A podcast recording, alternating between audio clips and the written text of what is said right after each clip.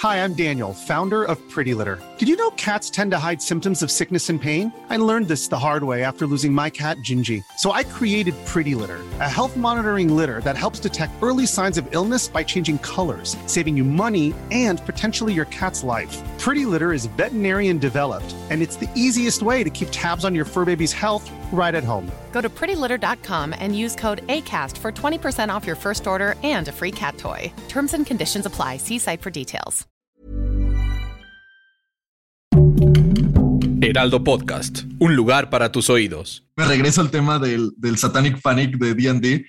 Eh, hay una película que creo que es la primera o de las primeras de Tom Hanks que se llama Monsters and Mazes, que literalmente es una película en contra de Calabozos y Dragones. O sea, es una película donde se le mete el demonio a Tom Hanks y empieza como a agredir gente y está a punto de suicidarse porque jugó mazmorras y digo Monsters and Mazes. Entonces sí fue un trip intenso que la gente quemaba libros de Calabozos y Dragones y todo en los noventas.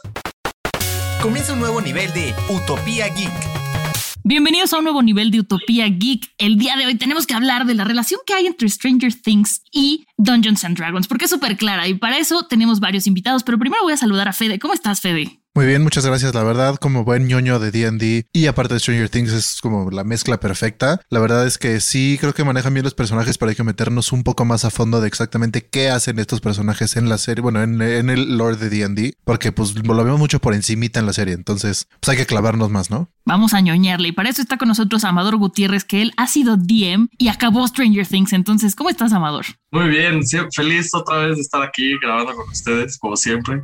Está por este lado también Oli Juan, Oli Betancourt, que es un ñoño de profesión. ¿Cómo estás, Oli? Muy bien, muchas gracias. Un gusto estar aquí con ustedes para platicar de Dungeons y de todas estas cosas maravillosas. Hoy todos somos ñoños. Y por el otro lado está Jaco Valencia, que también ha sido Dungeon Master, es jugador de Dungeons y tiene un conocimiento muy amplio sobre el tema. ¿Cómo estás, Jaco? Hola, Monse, estoy bien. Yo soy Jaco. A veces me gusta jugar Calabozos y Dragones y a veces me gusta ver la tele. Entonces creo que es el lugar correcto. Yay.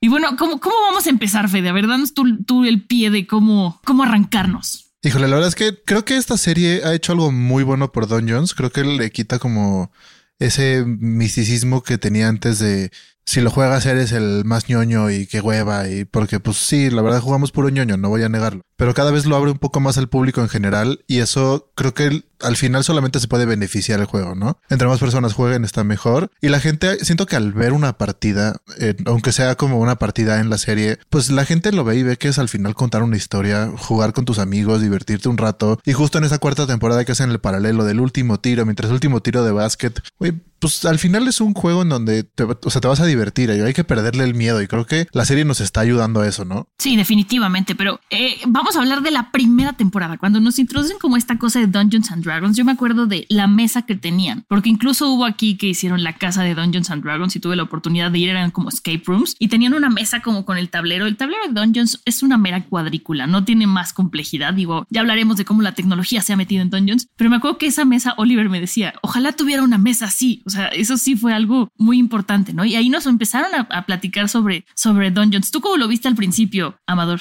Pues yo, yo al principio me, me identifiqué mucho con el mismo juego porque, a, a, ver, yo empecé a jugar, la primera vez que organicé yo un juego con mis amigos fue en sexto de prepa. O sea, estábamos chavitos, por así decirlo, ¿no? Porque obviamente hay jugadores que llevan jugando 40, 50 años, porque este juego lleva siendo popular desde los mismos ochentas. Entonces, pues hay quien ya tiene muchos años de experiencia. Entonces, cuando yo vi la primera temporada, para mí fue exactamente como verme yo con mis amigos jugar. Si un día que nos organizamos todos, metidos en un cuarto en el que el aire definitivamente no corría, seguramente todo estaba pestoso, aventando dados y, y divirtiéndonos, porque al final del día eso es, y sobre todo las primeras campañas, en lo que aprenden las reglas, y ves cómo organizar ciertas cosas y de repente ya te peleaste con un monstruo con el que no tenías el nivel para pelearte y ves cómo le haces. Pues me identifiqué mucho con eso mismo y siento que lo hicieron muy bien dentro, bueno, dentro de mi opinión. Sí, claro, estoy de acuerdo contigo. La verdad es que creo que lo reflejan bien. Y vámonos con nuestros dos ñoños supremos. Bueno, no todos somos ñoños supremos. Ustedes que vieron eh, algunas de las temporadas de Stranger Things, ¿qué otros personajes, además de, bueno, ahora tenemos que hablar de Vecna, pero va a ser más adelante, además de Vecna, ¿qué otros personajes salen en Stranger Things o han salido como en general en el mundo del cine que vienen de Dungeons? Eh, pues hubo una, onda medio polémica eh, entre los que éramos como puritanos de D&D cuando salió la primera temporada de Stranger Things, porque el Demogorgon que sale en la primera temporada realmente no tiene mucho que ver con el Demogorgon de, de la, por lo menos de la eh, edición actual. Entonces, como a mí personalmente sí me tocó que mucha gente quería como introducirse a Calabozos y Dragones por Stranger Things y cuando les ofrecíamos la campaña del Demogorgon, que es Into the Abyss de quinta edición, era como de no, pero ese no es el Demogorgon. Y es, como, "No, es que sí es el Demo- Demogorgon, pero es como una reinterpretación que está bien. O sea, creo que las reinterpretaciones son lo que nutre muchísimo la, la cultura contemporánea. Entonces, eh, pues el Demogorgon sí fue como, como raro porque aparte eh, yo no tenía mucho jugando D&D, entonces como que apenas estaba descubriendo esa parte de, de mi personalidad. Envidio a quien empezó jugando en sexto de prepa. Pero aparte, o sea, eh, Stranger Things salió dos años después de que salió quinta edición y yo empecé a jugar el día que salió quinta edición. Entonces eh, ahí había como cierta discrepancia rara, pero ya después sacaron un set de Stranger Things. Entonces hubo ahí como un crossover de realidades de un set de Stranger Things donde sale ese Demogorgon y está muy interesante. Si pueden jugarlo, comprarlo, es una campaña de Stranger Things adapta eh, diseñada para quinta edición. Está, está bastante interesante. Creo que es una buena aventura introductoria. Ah, perdón, para todos los que no han jugado, ¿a qué se refieren con ofrecer una campaña? O sea, para que empiece a Eh, entender la gente que nos escucha. Este, no sé, es una pregunta muy amplia. No, o sea, eh, pues lo que yo tengo entendido como campaña es que, pues, como se juega Calabozos y Dragones, es que como en la serie que hay una persona que está como narrando la historia y otros que estamos jugando dentro de esa historia. Entonces, el que está narrando, que muchos le dicen narrador, eh, Dungeon Master, maestro de calabozo, eh, arma su campaña, que es en teoría hace como, pues, como una escaleta de la historia que quiere contar. Entonces se quiere como, eh, se, se tiene la intención de que los personajes vivan ciertas cosas, pero como es un juego de rol, pues se presta mucho a la interpretación y a la improvisación. Entonces una campaña es un conjunto de sesiones que pueden contar una historia a lo largo de días, semanas, meses o hasta años, ¿no? O sea, mi primera campaña duró dos años y medio como jugador. En- Ok, ok, eh, perfecto. entonces, eh, la campaña de Stranger Things es una cajita, literal, como un juego de mesa, que trae las hojas de personaje, que es pues las habilidades de cada uno de los jugadores que puede tener dentro del mundo y la historia para el maestro de calabozo o narrador, como le, le digan, y dados. Entonces, no sé si, si fui claro, no sé si, si me falta algo, Sí. Liwan. Súper, O sea, súper, yo, sí. Yo, yo que solo cab- cabría aclarar que, que tú en el juego puedes, o sea, el mismo libro del Dungeon Master te especifica que tú estás, o sea, si tú vas a tomar el rol de Dungeon Master, como lo hice yo con mis amigos, este, pues tú eres el encargado de crear el mundo, es tu chamba, tú tienes que detener todo. Te preguntan quién vive en un pueblo y tú les tienes que decir, vive Juan, Pedro, María y Sofía. Y Juan se dedica a esto, Pedro a esto, María a esto y Sofía a esto. Entonces, lo que hace las campañas al mismo tiempo es que claramente ya están curadas y son aventuras ya hechas, que ya te traen toda la información. Si ya no te tienes que romper todo el coco haciendo todo, sino te dicen, este es el mundo en el que vas a jugar, esto es lo que está sucediendo, tus personajes van a vivir esto y tu pelea final va a ser esta y tu malo es este. Y entonces ya también te ahorra mucho tiempo con una campaña curada por expertos que justamente lo que muchas, muchas personas dicen que para introducirte a Dungeons and Dragons tienes que, eh, tu primera vez tienes que escoger una de las, o rifarte a, como yo hice con mis amigos, pelearte para entender todo y ver cómo le haces y poco a poco ir aprendiendo, o tomar una campaña ya hecha, que en internet hay un millón de listas que te dicen cuáles son las mejores, porque claramente hay unas que son impresionantemente buenas, y jugar sobre ellas. Y ya después, a lo mejor si te gustó con la campaña, ya te avientas a crear tu propio mundo. O sea, yo ahorita todavía estoy creando un mundo nuevo por una campaña nueva que quiero hacer y llevo trabajando un año entero, no veo el final y sigo y sigo y sigo y seguiré. Pero en cambio, si quisiera ahorrarme todo ese tiempo, pues agarro la campaña que no, no me acuerdo los nombres. Compras un libro. Pero, ajá, exacto, compras un librito y ya, sobre ese te vas. Y está muy, muy interesante también porque esos libros son más como una guía. O sea, tú dices que tiene como todo lo que necesitas y a veces parte de, de la magia de Calabozos y Dragones es que a veces no es cierto. A veces el libro te dice los jugadores van a ir de A a B y de B a C y de repente los jugadores se saltan a Z en la tercera sesión y es todo lo que preparaste. Justo. No, no para, para mí no.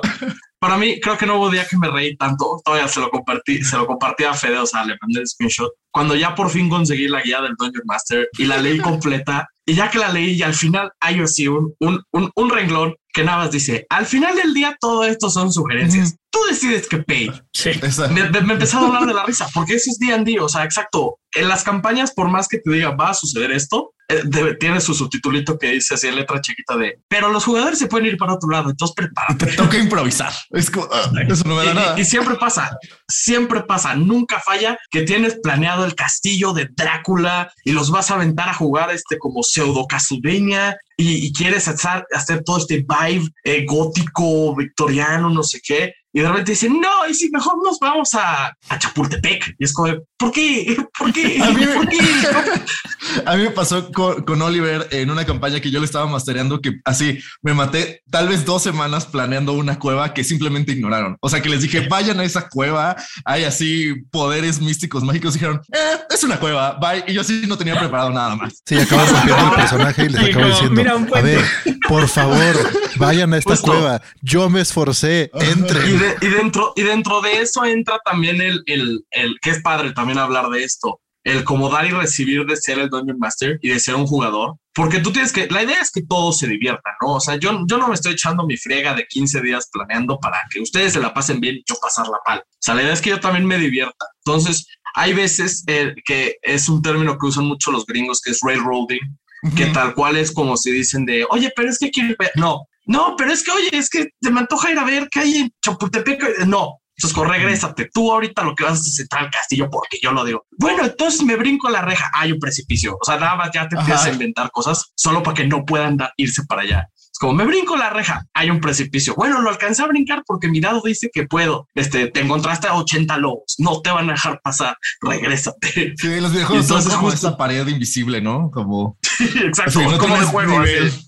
Ajá. Sí, para acá no puedes ir, pero por, no puedes ir. Punto. Oigan, para también digo, voy y voy haciendo preguntas para la gente que no sabe de qué estamos hablando. Ahorita dijiste, mis dados dicen qué. ¿A qué se refieren con mis dados dicen qué? ¿Qué tienen que ver con los dados? ¿Cómo se resuelven? O bueno, ¿cómo, cómo funcionan? Ok, ok, creo que. Creo que Porque lo vimos en este, Stranger Things, ¿no? Que tiran un 20 y wow. Sí, no, creo que nos tenemos que regresar un poquito antes a, a, a lo que mencionaban de crear el personaje. Ahora, Vámonos en- a los personajes. En, estas campañas, lo que decíamos, ya te dan tus personajes hechicitos, ¿no? O sea, ya te dicen, tú eres Julián, y dices, va.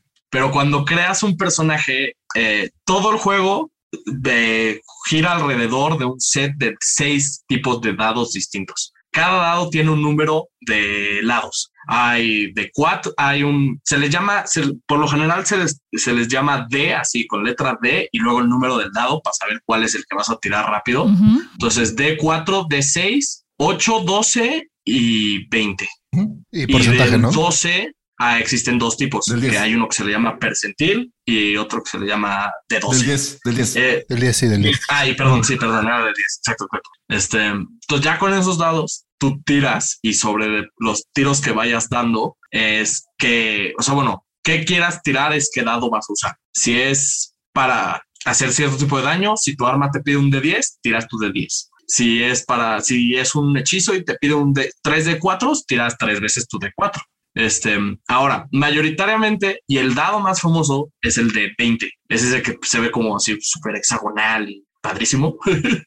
este, casi todo lo que te piden es con ese mismo. Este, es con, con ese pide, eh, ya que tienes tu personaje creado, te da ciertas habilidades y ahora el Dungeon Master en su momento te puede hacer te pide que hagas ciertos checks para pasar o lograr ciertas cosas. Entonces tú dices, a ver, me quiero, me, me quiero infiltrar al castillo, ¿no? Va, ¿cómo te vas a infiltrar? Pues quiero escabullirme por atrás del guardia. Entonces yo te digo, ok, tira tu D20 para ver si, si el guardia te ve o no te ve. Al final del día es tal cual es la posibilidad de que te vean y influyen varias cosas. Ya si tienes ciertos plus con tu habilidad o si te restan puntos, eh, porque a lo mejor yo tengo una armadura y pues a mi armadura me da desventaja, entonces tienes que tirar dos veces y usas el número más chico y ya que tiras, te sale un número. Ahora, el número que sale del 1 al 20 eh, dicta qué, qué, qué- qué sucede. Yo como Dungeon Master, yo solito pongo una línea donde decido qué tan difícil fue el check. Entonces, si es algo muy fácil, puedo decir, bueno, si saca arriba de 5, pasa. O si quiero que sea difícil, así, no, estos son guardias súper entrenados, son lo mejor de lo mejor. Entonces digo, tiene que sacar arriba de 15. Entonces, ya si, si tira el, jugador y sacó, vamos a decir que este check fue un 10, porque pues, es un guardia que está echando flojera. Tira el jugador y saca un 11, pasa. y entonces ya pasa por atrás del guardia y se puede meter. En caso de que tuviera desventaja y en caso de que tuviera otras cosas, pues vas metiendo otras variables, metiendo otros factores que pues influyen a la historia. Y, y, los dados al final del día pueden ser tus mejores amigos o tus peores enemigos, como lo vimos en, el, en la serie Stranger Things. Que justo fue lo que vimos en Stranger Things. Justo con, exacto. exacto. Sí, esa paralela con el tiro de básquetbol es una manera visualmente perfecta de imaginar. Pues ustedes no lo están viendo, pero aquí todos están enseñando sus dados al cuadro. Eh, yo creo que, que, suena un poquito imponente como tanto esto, los dados y los números y todo eso, ¿no? O sea, no, no, no se espanten, eh, pero, eh, o sea, al final Calabozos y Dragones es un juego de rol. al final no es el único juego de rol. Creo que sí, eso es algo importante, que todos los juegos de rol al final tienen un sistema y el sistema eh, se basa en los dados. Eh, Dungeons and es un dado, es un sistema basado en dados de 20, así como hay sistemas basados en dados de 100, así como hay sistemas basados en dados de 6, ¿no? O sea, al final no deja de ser un juego, al final no tiene que, salir, que dejar de ser, pues, lúdico. Al final hay un objetivo y al, final hay herramientas para medir el, que alcances un objetivo. Entonces, eh, yo, recomiendo, o sea, ya tomando en cuenta que estamos con los dados y eso, que, que busquen otros sistemas de rol. Hay unos muy interesantes. Por ejemplo, hay uno que, que es base Jenga. Entonces el Dungeon Master cuenta una historia a dos jugadores y los jugadores lo que tienen que hacer es sacar una pieza de Jenga o dos si es muy difícil. Y si se cae la, la, la torre de Jenga, pasa algo horrible y la tienen que volver a armar. Entonces, este, no se intimiden, no es tan difícil. Pregúntenle a su Dungeon Master de confianza qué quieren decir los dados. Y, y, al final del día, el Dungeon Master, o sea, por ejemplo, yo, yo trato de mantener los checks y los dados en lo mínimo posible. Justo porque como sé que muchos de los de las personas con las que estoy jugando son medio nuevas, tampoco los quiero confundir. Entonces, ya que a lo mejor ya que le entren más y se vuelvan más expertos, pues ya pedir más. Pero pues yo sí realmente veo que ellos ponen de su parte, le meten al rol, este, actúan la parte. No, no, no tienen que hacer voces y traer disfraces a la mesa, pero con tienen, o sea, o sea, de preferencia. Este, sí, pero, pero yo sí veo que le, yo sí veo que le echan ganas. Yo digo, pues ya le están poniendo ganas. ¿Para eh. qué, para qué, para qué hago que a lo mejor saquen un 5 y todo se vaya a la fregada. O sea, entonces sí, también depende mucho el Dungeon Master. Y lo que dice, al final del día esto es un juego. O sea, la idea es divertirse. Aquí, aquí hay otro que es como el gran debate que existe entre las dos tipos de reglas con las que puedes jugar. Y esto creo que aplica para cualquier juego que juegues con tus amigos, hasta, hasta un uno, que es la regla del cool y la regla de la regla. Así es como que suene redundante los nombres. Regla de cool es no lo vamos a llevar todos tranquilos, no lo vamos a pasar bien. Si de repente pasa algo o quieres intentar algo loquísimo, pues no, vamos a ver cómo le hacemos, pero lo puedes intentar, ¿no? Y luego la regla de las reglas es que es quien decide, no, las reglas son y tienes que tirar todas estas cosas y tienes que hacerlo al pie de la letra porque yo lo digo así. Y al final del día es lo que decide el Dungeon Master y pues es saber con quién estás jugando. Si es, si es tu primera campaña, como yo lo hice con mis amigos, nos lo llevamos super light,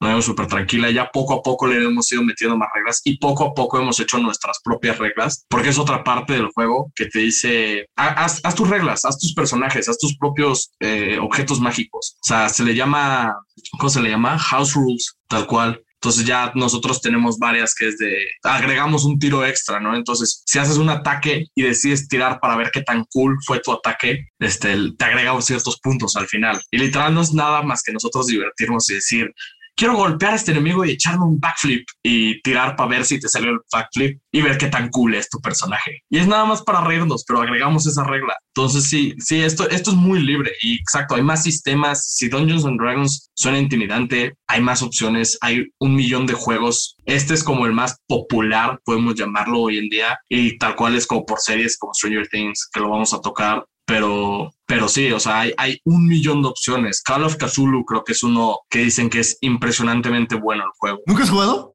Nunca lo he jugado. Me muero ganas de jugarlo. Súper bueno. No lo he podido jugar. Está súper bueno. Sí he oído maravillas de eso. Yo creo que a, veces sí me da, me dan ganas de, de, jugar un poquito más Call of Cthulhu que, que Call of Dragones. Lo recomiendo cuando quieras jugamos.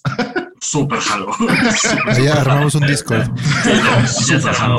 Pero sí, también si suena muy intimidante esto, armen su personaje. O sea, al final del día, los checks, cómo hacerlos, te lo va a decir el Dungeon Master cuando tiraron de 20 y cuando ahí dice qué tipo de check y con eso te dice qué sumar. Y al final del día, todo lo que haces de tu personaje, qué tipo de ataques, cuántos puntos tiene, todo eso te lo va a decir tu personaje. Entonces, haz tu personaje, estudia tu personaje, aprende bien tu personaje y con eso se te va a hacer mucho más fácil empezar. Y cualquier duda que tengas, pues ahí está el, el, hand, el Player Handbook y puedes leer qué es lo que pasa. Pero con que te aprendas tu personaje es un gran inicio y de verdad ahí dice todo lo que tienes que saber. Es un gran inicio. Lo único que tienes que hacer es leer. la verdad, en realidad es eso y ya. O sea, si te afloja a leer, vas a estar en problemas. Pero fuera de eso, con eso lo dominas. Y no solo leer Ya, cuéntenos. Y no- Cuéntenos la anécdota, Fede, que diga Jaco y Oli se están riendo. Tienen por ahí alguien que no, que no lee. Cuéntenos cómo ha sido su experiencia.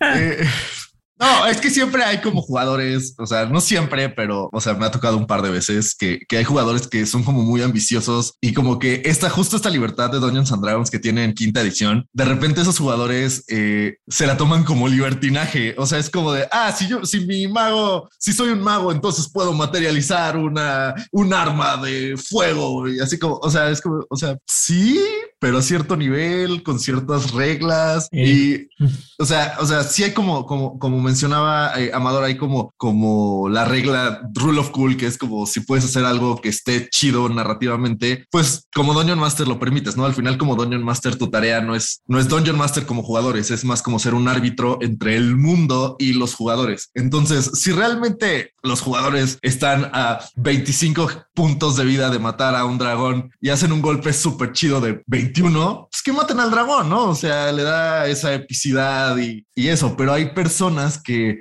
ah, que quieren abusar como ese rule of cool, que es como, o sea, o sea, por ejemplo, eh, los tres pilares que menciona el, el Dungeon Master Guide. eh, bueno, hay tres libros para empezar. Si los quieren comprar, los venden en bundle, que es el Player's Handbook, el Dungeon Master Guide y el Monster Manual, que con eso en teoría ya pueden jugar toda la vida. Eh, pero, o sea, uno de los pilares que menciona el Dungeon Master, el Dungeon Master Guide es la exploración, el combate y el rol. Entonces, en el combate hay como reglas muy específicas de juego de mesa. O sea, en el combate el combate es como un juego de mesa que te dice, puedes avanzar tantos cuadritos, puedes tirar tantos dados, puedes hacer tantas acciones, ¿no? Como cualquier juego de mesa, ¿no? O sea, en Monopoly tienes una tirada de dado y tienes una acción, ¿no? O sea, y hay personas que simplemente no lo leen. O sea, es como de quiero hacer esto y esto. Y es como de no puedes hacer las dos cosas al mismo tiempo. Pero ¿por qué no? Porque lo dicen las reglas. Las reglas que son es un párrafo de reglas donde dice no puedes. Oigan, vámonos eh, rápido a regresar un poquito al tema de Stranger Things y, y mezclado con Many of us have those stubborn pounds that seem impossible to lose, no matter how good we eat or how hard we work out. My solution is PlushCare. PlushCare is a leading telehealth provider with doctors who are there for you day and night to partner with you in your weight loss journey. They can prescribe FDA-approved weight loss medications like Wagovi and Zepbound for those who qualify. Plus, they accept most insurance plans. To get started, visit plushcare.com slash weight loss. That's plushcare.com slash weight loss.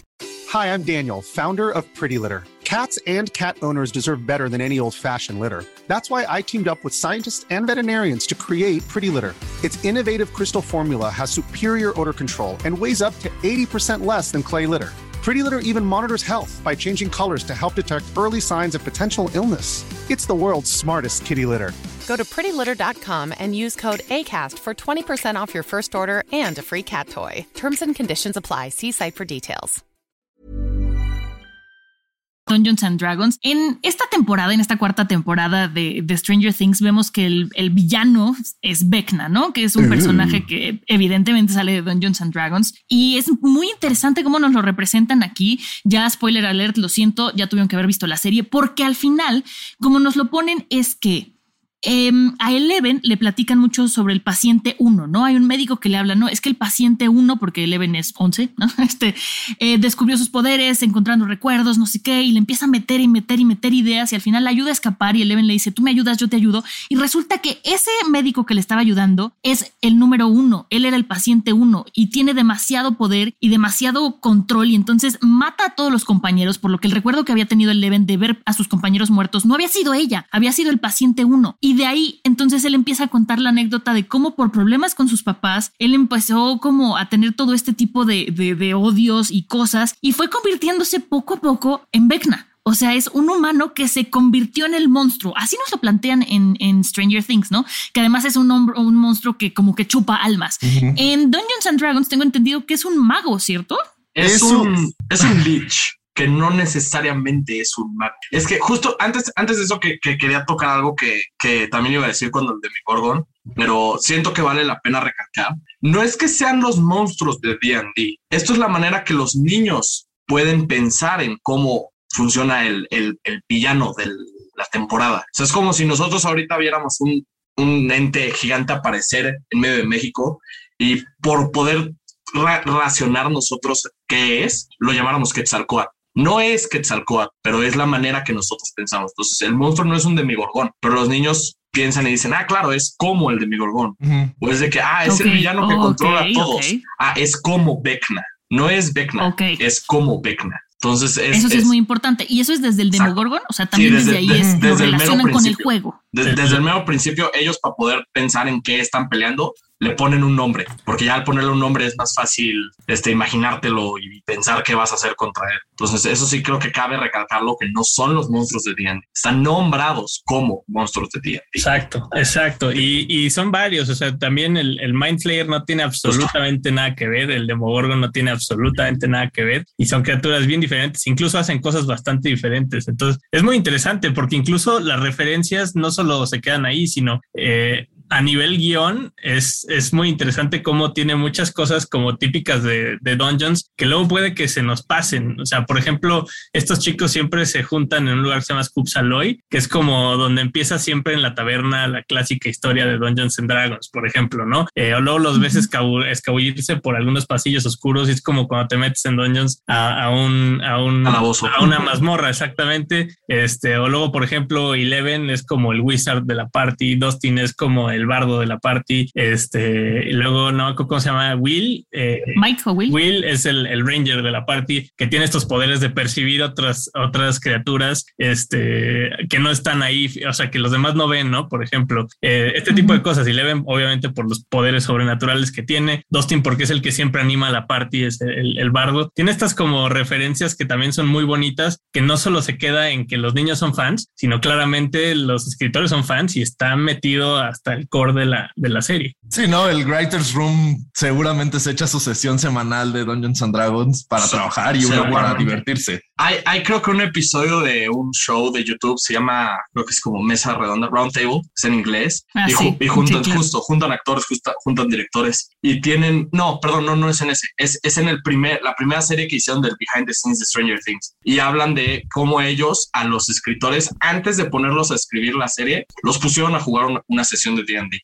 para que entendieran lo que estaban escribiendo, para que no fuera nada más de, ay, sí, Dungeons and Dragons, ñoños, y ya, a ver qué sale. Oigan, ¿y cómo es Vecna en el juego? O sea, ¿qué diferencias encontrarían? Eh, en, el juego nació, o sea, al principio empezó nada más como con los artefactos y de ahí se hizo el lore. Con esto me refiero a que al principio era el ojo de Vecna y la mano de Vecna nada más. de ahí ya desarrollaron todo el lore de Vecna. Y para los ñoños ñoños es el ojo izquierdo y la mano izquierda. Sí. Porque eso, eso es importante. Eso lo mencionan. Eso, lo mencionan en la temporada también. Y eso es importante. Sí, entonces el, ojo de Vecna y la mano de Vecna, como funcionan en el juego, son unos artefactos muy poderosos que por separado también, o sea, son muy poderosos, pero si los juntas en la misma persona son aún más. Y como funciona el ojo, o sea, literal en el juego te tienes que sacar tu ojo personal y ponerte el ojo de Vecna para hacer como el attunement. O la mano te tienes que cortar la mano y pegarte la mano de Vecna. Entonces, de ahí salió y de ahí ya salió como todo el backstory de Vecna y de todo que es un, un leech justo y que pues la verdad es bastante poderoso y también lo van modificando con el tiempo. Ahorita en la última versión, bueno, él escribió el Book of Vile Darkness, que pues también es un libro donde tienes como bastantes este spells y cosas muy densas, pero ahora se lo pone justo es como que él es muy es como un esqueleto nada más y el libro se lo guarda dentro de las costillas. Entonces sí está como muy o sea, empezaron unos artefactos y lo desarrollaron de ahí todo el personaje. Ok, entonces es muy interesante pensar, o sea, regresándome un poquito a lo que dicen todos ustedes, ¿no? De que es como se interpretan los personajes, tiene que ver en la serie, eh, cambia un poco y que no solamente estamos viéndolos jugar Stranger Things, que no solamente estamos viéndolos jugar Dungeons and Dragons, sino que también hay muchas referencias. O sea, lo que decía Oli me pareció muy interesante y no lo había pensado. Y claro, como fanáticos de Stranger Things, los escritores pues quieren eh, reflejarlo en más lugares.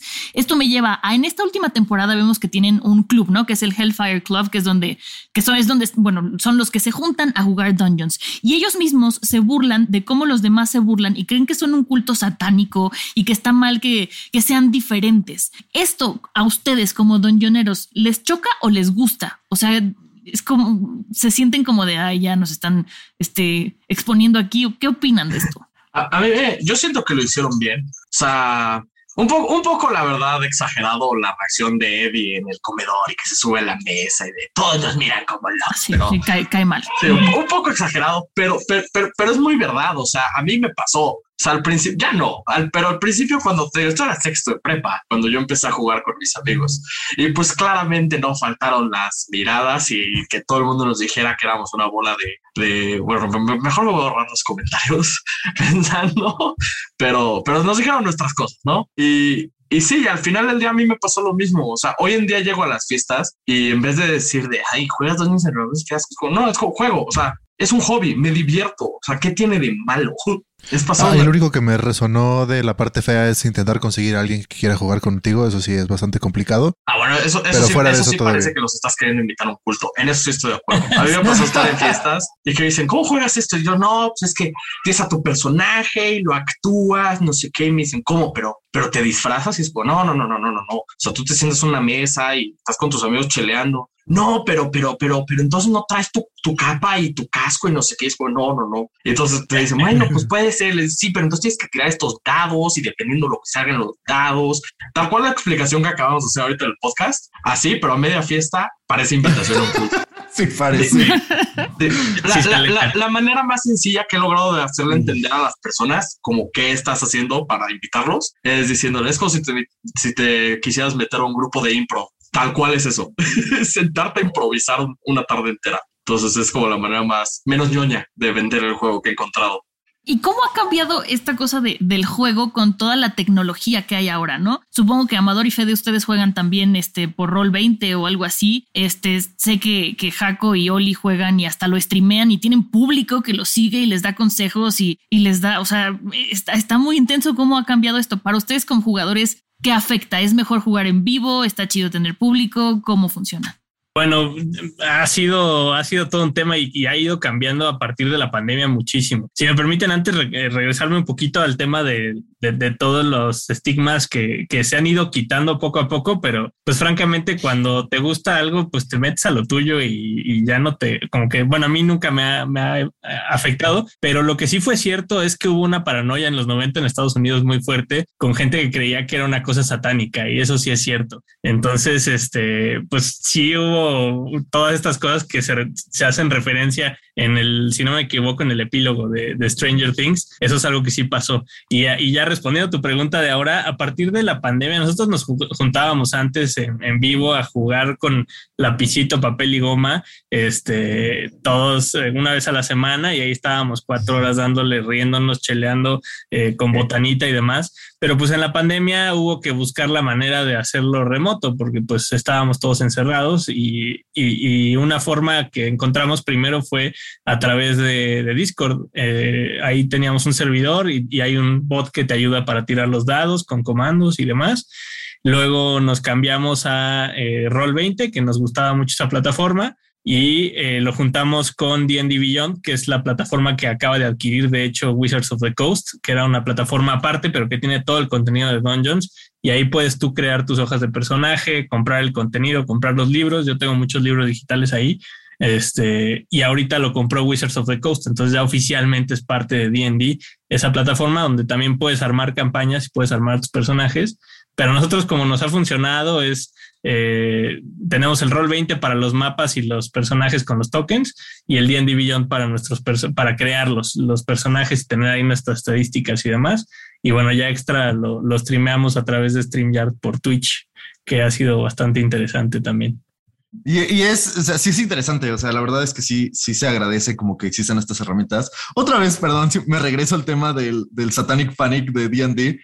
Eh, hay una película que creo que es la primera o de las primeras de Tom Hanks que se llama Monsters and Mazes, que literalmente es una película en contra de Calabozos y Dragones. O sea, es una película donde se le mete el demonio a Tom Hanks y empieza como a agredir gente y está a punto de suicidarse porque jugó mazmorras y digo Monsters and Maces. Entonces sí fue un trip intenso que la gente quemaba libros de Calabozos y Dragones y todo en los noventas. Entonces eh, busquen las escenas en YouTube. Está muy chistoso porque aparte Tom Hanks actuaba terriblemente mal, pero era así como para tele. Eh, pero sí ha sido interesante toda esta, esta cuestión de, de, la tecnología porque de repente para mí ha sido como más fácil eh, compartir eso a través de, de, aplicaciones. O sea, sí, hace poco intenté como una campaña con unos compañeros de trabajo y a todos se les hizo mucho más fácil hacer su personaje en, en D&D Beyond y ya de a partir de ya hecho su personaje, leer qué hacía su personaje.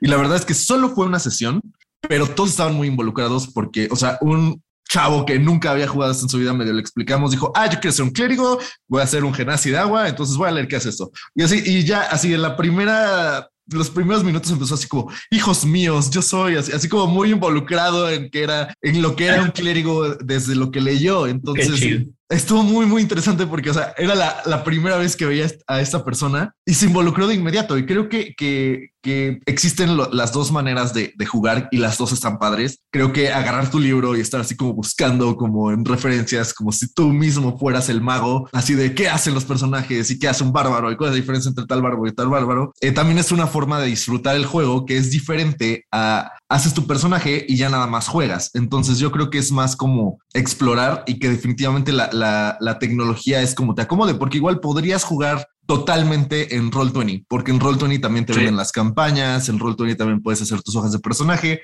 Quizás no es tan intuitivo, pero sí hay varias campañas en línea o sea, otros streamers en inglés y en español que solo usan eh, Roll20, porque pues, ahí compras todos los tokens y todos los elementos oficiales de Wizards of the Coast para el stream y visualmente es más bonito. Y hay otros que pues nada más actúan y que nada más usan D&D Beyond para los ojos del personaje. Yo creo que pues, el más famoso es Critical Role, ¿no? O sea, en Critical Role realmente no usan solo D&D Beyond y actúan. Y a veces, pues, Matt Mercer se luce con se, sus mapitas, ¿no? Ay, que, ahí también se le ve que hablando de... Oigan, el sueño de todo Dungeon Master. Oigan, y ustedes, a ver, vamos a ponernos en, en, la situación de la serie. Para los que no la hayan visto, les platico. Es la final del campeonato de básquetbol para Lucas, ¿no? Uno de los niños. Y esa misma noche es la final de la campaña de Dungeons and Dragons que llevan muchísimo tiempo planeando. Y entonces Lucas, como quiere ser popular, dice, me voy a mi partido, hablen con el Dungeon Master y digan que, eh, que lo reprograme y jugamos otro día. Y todos se quedan así como de, ¿cómo estás hablando de reprogramar? Y entonces van y le dicen al Dungeon Master y dicen, no, está enfermo, consigan a alguien que supla. ¿Ustedes han tenido que aplazar? O sea, ¿o qué se siente que te digan, mueve tu partida de Dungeons? Ay, esto sí, uy, no, de aquí no pasa eso. Es, es, es, yo creo que dentro de los memes de la comunidad de D&D es el más común, el más clásico y el más real, sí. el que nadie se organice. Es horrible. A mí me pasa con mis amigos. Nosotros no tenemos claramente un stream en Twitch que, que tengamos un horario fijo y decir, si no llegamos, se, se va toda la fregada. Entonces, como no tenemos la obligación, siempre pasa de que, ok, todos dentro de 15 días, o sea, estás avisando con 15 días, es así, estás dando chance de planear. En 15 días nos vamos a juntar dos horas, nada más dos horas en el domingo. Uy, están ah, chavos. Es, no, o sea, bueno, o sea, nosotros realmente, yo con, yo so, con mis amigos nos echamos casi ocho horas de juego, pero, pero tú dices así como, sí. mínimo dos horas, vengan tantito, nada más vengan, aparezcan si ya. Y llega el, llega el sábado y tú dices, ya tienes todo preparado, dices, perfecto, mañana se juega, que me falta, los dados ya los tengo, no sé qué, y empieza uno por uno. Ay, no, es que me salió una comida. Ay, no, es que me salió esto con mi novia. Ay, no, es que me salió esta otra cosa. Ay, no, es que hay partido de, de la final de la Copa no sé qué. Y es, pues, entonces, ¿quién viene? Nadie. Y eso es en el mejor de los aquí, casos. Es en el caso aquí de yo la... sí voy a quemar. Sí, voy no, a quemar es- a Oli. Ese es en el caso de la amabilidad del avisar, porque no falta tampoco que llega el día y estás tú sentadito en la mesa así esperando, y ya que estás esperando a todos, nadie llega. Ya te empiezan a avisar No, bueno. a la media hora, a la hora de, ay, no, perdón, es que no pude llegar. Ay, no, es que yo tampoco, ya se me complicó. Mira, eso les pasaba aquí en la, en la party que están Oli y Jaco cuando era en vivo, que de repente no llegaban, pero ahora con el stream sí tienen un poco más de presión, tanto así que yo voy a aprovechar para quemar a Oli. Nuestro hijo nació un viernes, jueves, no, nació un jueves. Ellos juegan los miércoles. No tenía ni una semana el bebé y me dijo, oye, pero el miércoles tengo Dungeons, ¿eh? Y yo, güey, acabo de hacer el bebé, no sé qué. Es que tengo dungeons, no les puedo fallar, pero cualquier cosa me salgo, aquí estoy. O sea, así de serio se lo toman. Entonces, consejo, streamenlo para que no se puedan zafar. Apúntalo, mejor, apúntalo. Sí, exacto. Eso, todo, bueno, para influenciar. ¿Te quieres defender de alguna manera, Oli? ¿No? No, la- no, y se agradece, ¿no? El rol es el rol. Eh, al final la agenda es peor enemigo de Dungeons and Dragons que Vecna y que Acererak y que el Demogorgon, o sea... Tam- También yo la creo que depende, depende mucho de las personas. O sea, depende qué tan casual es tu juego. Porque sí, o sea, nosotros lo hacemos muy Sí. casual. Lo, lo hacemos para, para relajarnos, para ir a literal, y en el sentido literal, irte a otro mundo a tener tu aventura de héroe y ya después regresar a lo que a la chamba y la universidad, así todo, todo agüitado. Entonces, pues sí, como es tan casual, no los culpo, pero, pero sí hay que, o sea, si tuviera, si yo llegara a tener algún un juego serio, sí me lo tomaría así en serio igual. Es que sí está Como cañón. religión. Está Oye, cañón. Jaco, ¿y tú que eres también te dedicas al cine porque eres muy curioso? ¿Qué otras referencias geek hay en la serie de otras películas? No sabemos que hay cosas de Carrie, hay cosas de X-Men por ahí, alguna que tú puedas decir de las primeras temporadas De o la algo? primera temporada no, no estoy seguro, la verdad. Eh, es que este, Stranger Things murió desde la segunda temporada para mí. No es cierto. Saludos, fans de Star Wars. Eh, pero no, no realmente. O sea, creo que, que, que sí me involucré como con más cosas. Pero sí, o sea, el libro este que sale eh, al final de la primera temporada es como muy bonito ver el Advanced Dungeons and Dragons. No sé, tengo otras referencias. No sé si eh, a mí me recuerda. O sea, últimamente he tenido mucho en mente el capítulo de Dexter, de- donde literalmente juegan calabozos y dragones. Eh, véanlo, Ujú. está en HBO. Es el tercero de la segunda temporada. El de Community, si van a ver un El de episodio de Community, claro que el de los Community. si quieren introducirse a D&D de la mejor manera posible, vean el episodio de Community. No lo puedo Por eso lo, lo recomendar quitaron del, menos. o sea, donde están streameando Community, quitaron ese capítulo. Sí. En esta cuarta temporada también es bien bonito cuando hacen la referencia al Señor de los Anillos, ¿no? Cuando están con Eddie y le dicen, me estás pidiendo que vaya a Mordor contigo, ¿no? Y que se quede el otro cuate como, ¿qué es Mordor? Y da mucha risa, es como, güey, todos sabemos que es Mordor, o no todos sabemos que es Mordor. La verdad es que eso Ah, también- Además, el contexto, ¿no? Ahorita eh, ya el cine es como, o sea, toda esta cultura popular ya como que se desborda por todos lados y sí, este, pues con memes y todo, pues sabemos estas referencias, ¿no? De alguna manera, yo sé que este fin de semana probablemente todas las referencias que me están diciendo de Stranger Things me van a llegar en formato de meme.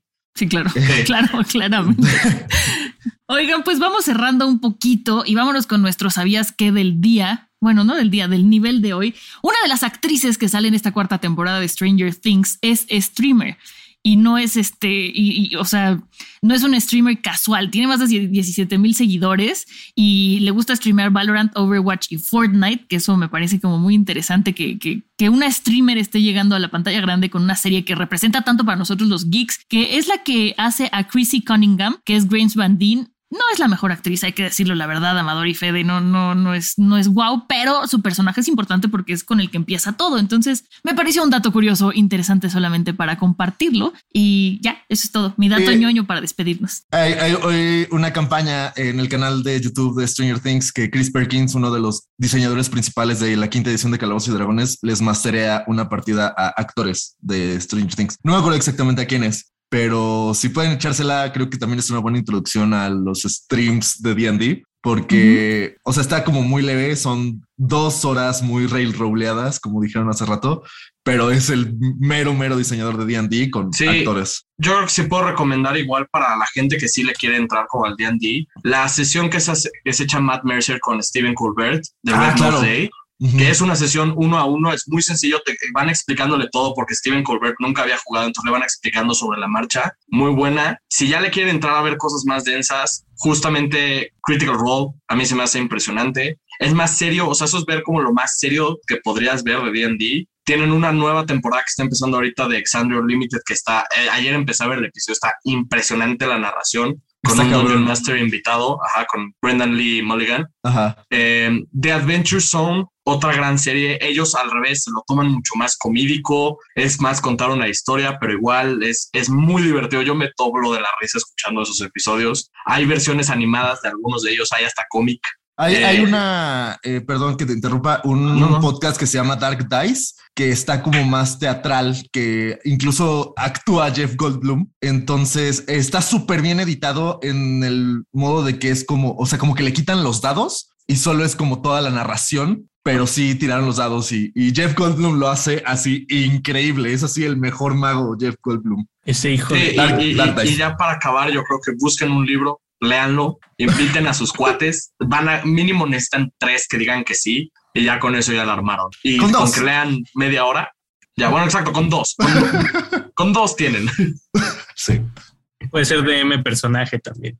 Sí, nos- nosotros hacemos eso. Justo cuando alguien falta, el, el dueño no se toma el personaje como, como para también poder jugar.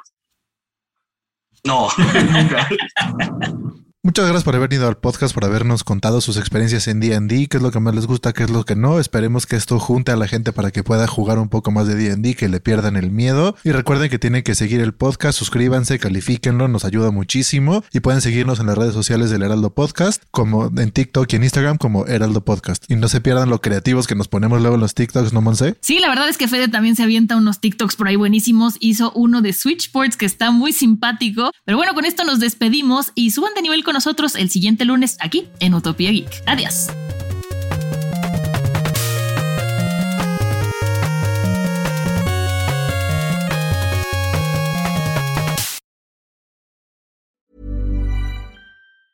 Hi, I'm Daniel, founder of Pretty Litter. Did you know cats tend to hide symptoms of sickness and pain? I learned this the hard way after losing my cat, Gingy. So I created Pretty Litter, a health monitoring litter that helps detect early signs of illness by changing colors, saving you money and potentially your cat's life. Pretty Litter is veterinarian developed, and it's the easiest way to keep tabs on your fur baby's health right at home. Go to prettylitter.com and use code ACAST for 20% off your first order and a free cat toy. Terms and conditions apply. See site for details.